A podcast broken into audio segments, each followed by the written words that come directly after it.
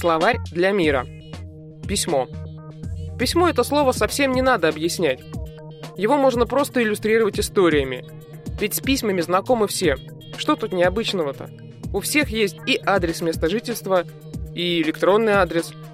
На первый, правда, только всякие уведомления с пенсионного фонда или ГИБДД приходят. А вот на второй столько всего интересного.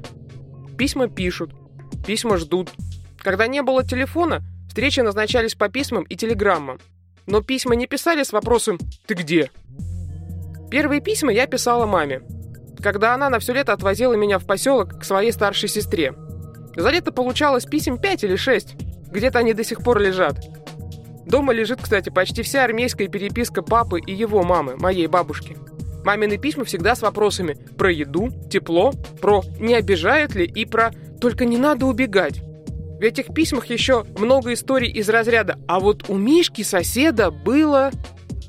Потом мы несколько лет переписывались с мальчиком, с которым познакомились в поезде. Мы с Витькой исправно писали друг другу бумажные письма. Потом немного переписывались по e-mail. И все.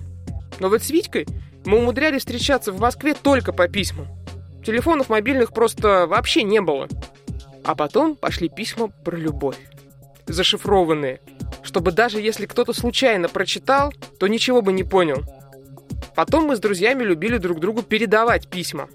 Вот вы встретились, пообщались несколько дней, а потом снова на месяц расстались. А тут письмо как раз в тему. Можно было просто стихами беседовать в переписке. Вот по e-mail можно песнями общаться. Но e-mail это совсем другая история. Это нетрудно взять и написать. И можно прикрепить уведомление о прочтении – а с бумажным письмом совсем другая история. Туда частичку тепла вкладываешь, бежишь на почту, отправляешь заказным, чтобы наверняка, и ждешь. И проверяешь свой почтовый ящик. Вдруг ответ быстро придет. Сейчас мне приятно, что иногда в почтовом ящике я нахожу открытки из разных стран. Друзья заботятся. Синонимы. Радость, теплота, связь. Специально для Паскаль ФМ Вика Матанис.